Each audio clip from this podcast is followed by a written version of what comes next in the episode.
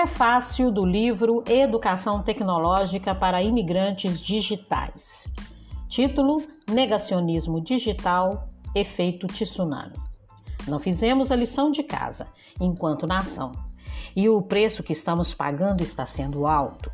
Na virada do século XX para o XXI, perdemos, mais uma vez, depois de outras tantas, a oportunidade de nos alinharmos com uma política educacional correta, investindo em ciência, educação, tecnologia e desenvolvimento humano. Lendo os jornais, revistas e publicações especializadas da época, entre 1987 e 1999, era absolutamente possível nos precavermos da tsunami que nos atingiu recentemente com a pandemia e as demandas geradas. Não conseguimos nos adaptar a tempo nas escolas, no ensino infantil ao universitário, sendo elas particulares ou públicas. Silenciosamente, pesquisadores desenvolveram por conta e risco seus trabalhos, quase com uma fé cega, investindo em si mesmos naquela época. Alguns os chamavam de chatos, loucos, nerds, idealistas, e todos esses termos eram usados no sentido pejorativos. Nós, naquela época, a partir de 87, arregaçamos as mangas e fizemos o possível isoladamente, suportando todo tipo de humilhação e deboche institucional, isso inclui os colegas de trabalho. Aí está o resultado.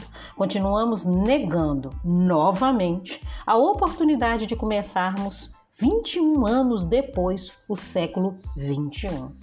Esperamos a pandemia passar para que tudo volte como antes. Ignoramos o hibridismo das aulas, da convivência entre gerações. Lamentamos o passado e negamos as oportunidades de todas as pessoas, com toda a diversidade, na busca de um futuro melhor. Ainda encontramos imigrantes digitais brigando consigo mesmos, com seus liderados, com seus familiares, para parar o tempo e descer no mundo onde não precisaríamos das competências digitais. Enquanto encararmos como conflito de gerações, eles, nativos digitais, e nós, imigrantes digitais, seremos um país bolha que não reconhece o protagonismo dos, dos outros países em investimento em tecnologia, ciência e educação. Eles fizeram a lição de casa, nós não. Assim, caminhamos em um mundo paralelo, no qual uma grande obra vale mais do que equipar um país com uma rede de internet gratuita e acessível, com escolas tão bem equipadas quanto uma empresa multinacional, com professores tão competentes quanto qualquer funcionário de uma mega empresa de tecnologia de ponta, com diretores sabendo em primeira mão quais as tendências para desenvolverem projetos pedagógicos coerentes com as demandas dos alunos. Fomos pegos pela falta de preparo e arrogância, como as autoridades que não ouviram pescadores e surfistas quando alertaram sobre as mudanças do mar. Lembram na tsunami? A diferença é que 2004 morreram 230 mil pessoas de uma vez. Aqui no Brasil chegaremos a 500 mil lentamente, teimando, negando e ignorando.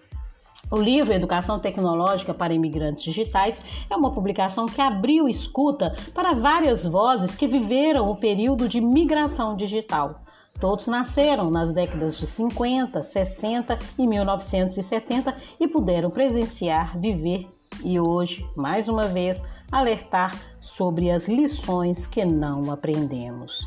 Então, hoje à noite, 13 de junho, participem da nossa roda de conversa sobre educação tecnológica. Ainda dá tempo da gente conseguir melhorar esse país e entrarmos nos eixos. Um grande abraço e até o próximo episódio.